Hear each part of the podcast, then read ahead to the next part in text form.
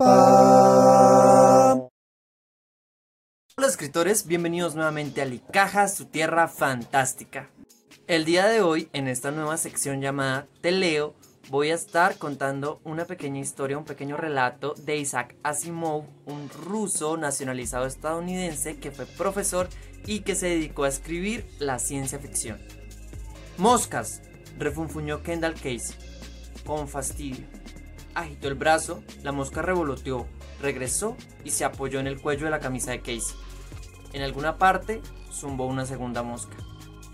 El doctor John Pollen disimuló el temblor de su barbilla llevándose el cigarrillo a los labios.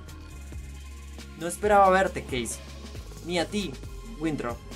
¿O debo llamarte Reverendo Windrop? ¿Y yo debo llamarte Profesor Pollen? Preguntó a su vez Windrop, tratando de aparentar una cordialidad desbordante.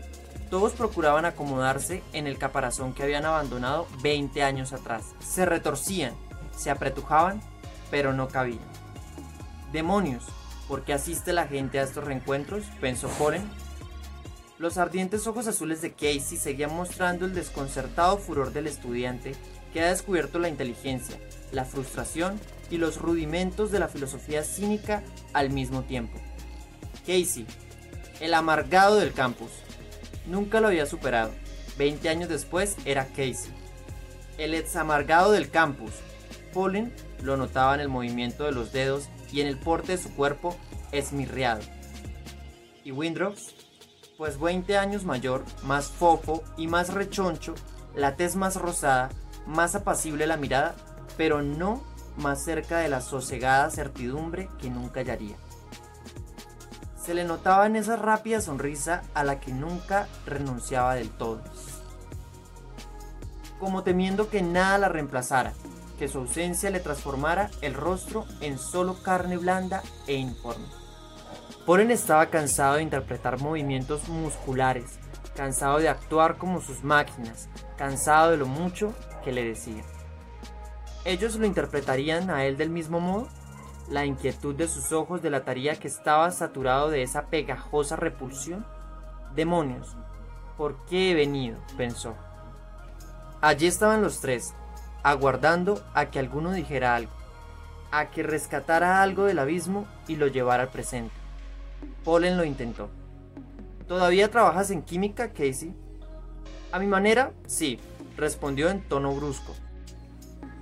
No soy un científico de tu talla, Investigo insecticidas para EJ Link en Chatham. ¿De veras? Se mostró sarcástico Windrow. Tú decías que trabajarías en insecticidas, ¿recuerdas Polen? Y aún así las moscas te siguen persiguiendo, Casey. No puedo librarme de ellas, soy el mejor terreno de prueba de los laboratorios. Ningún compuesto que fabriquemos las mantiene a raya si estoy yo allí. Alguien dijo una vez que es mi olor, las atraigo. Polen recordaba quién lo había dicho. De lo contrario, Empezó Windrop, Polen lo vio venir, se puso tenso. De lo contrario, es que es cosa de la maldición.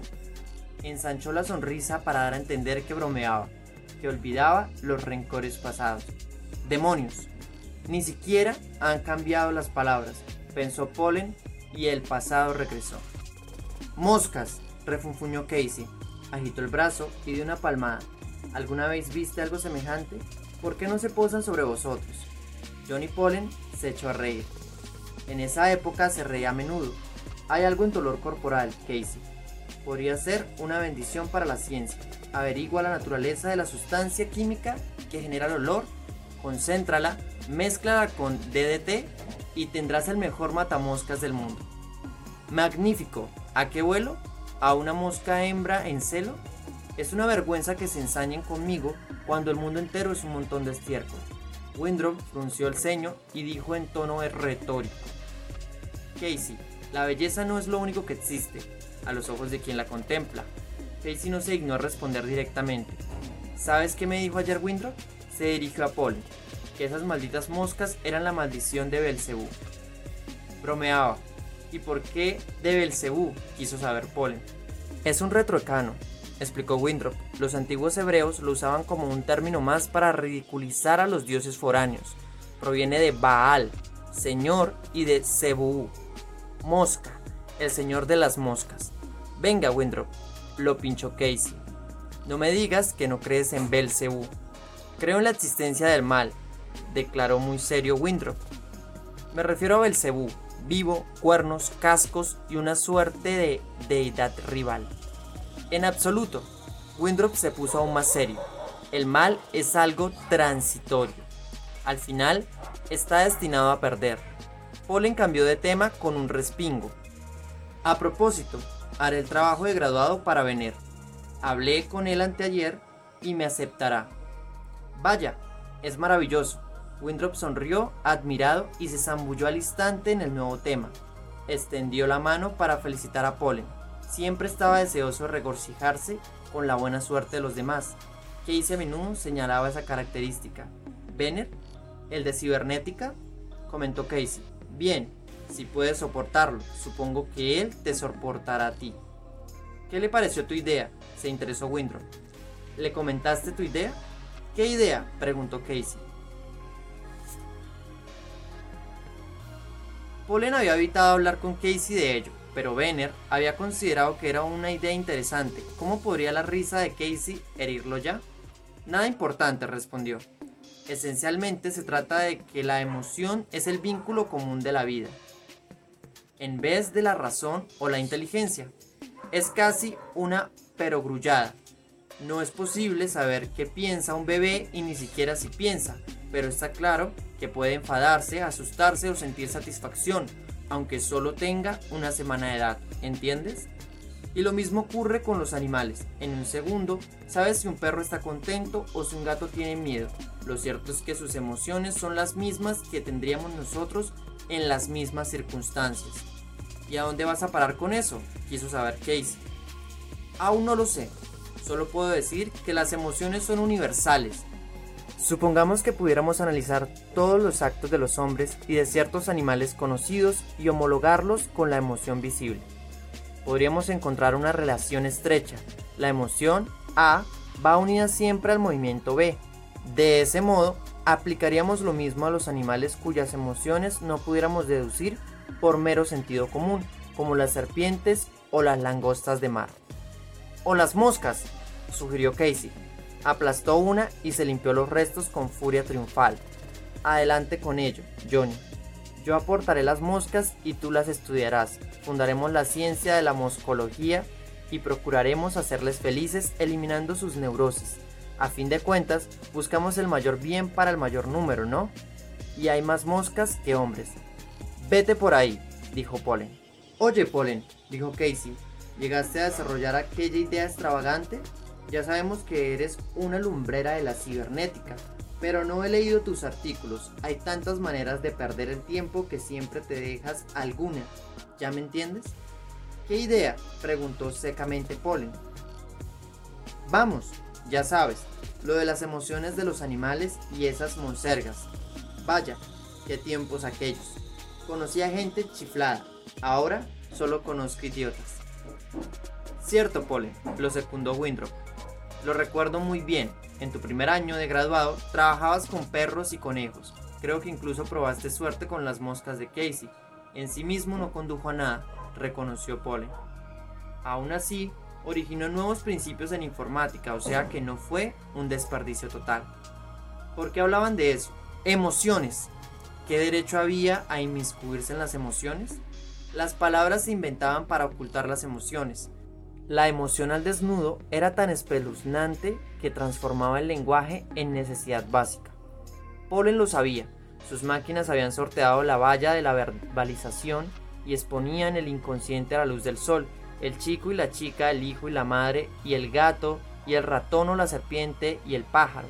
Los datos se aglomeraban en su universalidad y habían inundado la Polen hasta que ya no pudo tolerar el contacto con la vida. En los últimos años, tuvo que disciplinarse para encauzar sus pensamientos por otros rumbos. Ahora parecía estepar y le hurgaban en la mente revolviendo el lodo. Casey se tocó distraídamente la punta de la nariz para ahuyentar una mosca. ¡Qué lástima! Yo pensaba que harías descubrimientos fascinantes con las ratas, por ejemplo. Bueno, no fascinantes tal vez, pero al menos no tan aburridos como los que descubrirías en nuestros seres casi humanos. Yo pensaba, Polen recordaba lo que pensaba Casey. El demonio con el DDT, exclamó Casey. Creo que las moscas se alimentan de él. Haré el trabajo de graduado en química y luego obtendré un puesto en insecticidas. Lo juro. Descubriré algo que extermine a esos bichos. Estaban en la habitación de Casey y la habitación olía a queroseno por el insecticida recién aplicado. Un periódico plegado siempre resultaba efectivo, observó Polen, encogiéndose de hombros. Casey detectó una ironía inexistente y replicó de inmediato. ¿Cómo resumirías tu primer año de trabajo, Polen?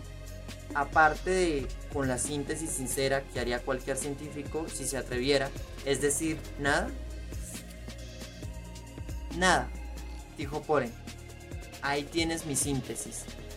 Venga ya, utiliza más perros que los fisiólogos y apuesto a que los perros se molestan menos con los experimentos fisiológicos. A mí me molestarían menos. Oh, déjalo en paz, terció Windrop. Suenas como un piano con 87 teclas eternamente desafinadas. Eres un latoso.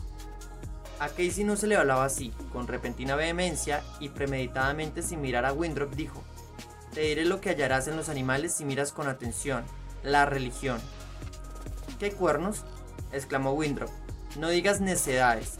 Casey sonrió. Vamos, Windrop. Cuernos es solo un eufemismo por diablos, y no querrás lanzar juramentos. No me des lecciones de moral, y no seas blasfemo. ¿Qué hay de blasfemo?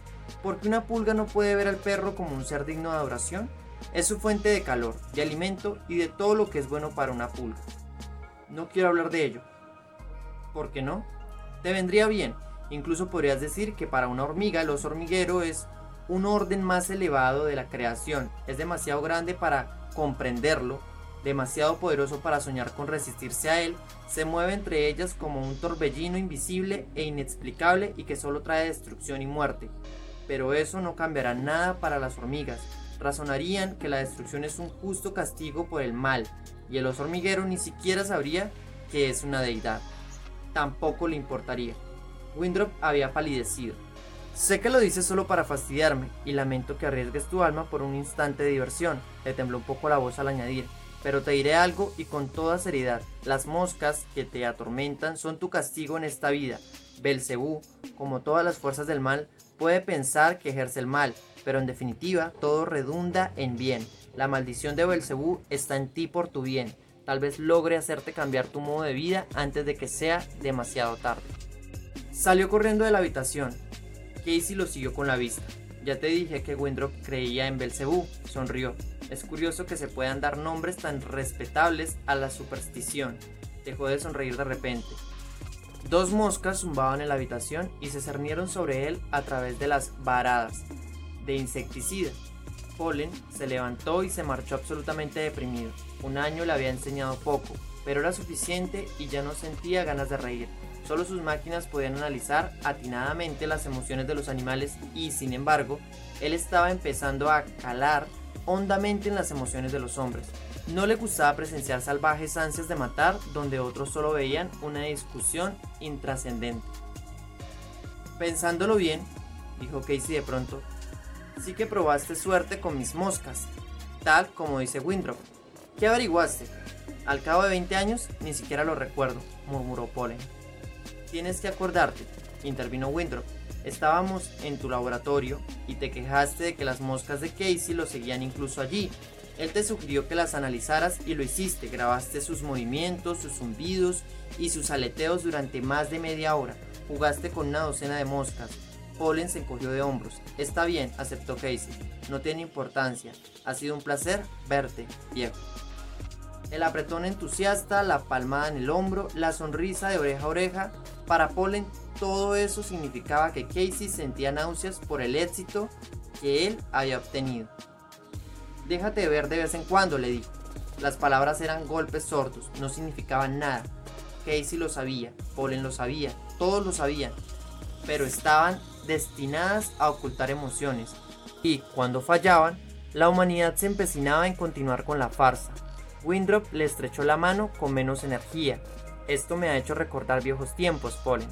Si alguna vez pasas por Cincinnati, ¿por qué no te detienes en la iglesia? Siempre serás bienvenido.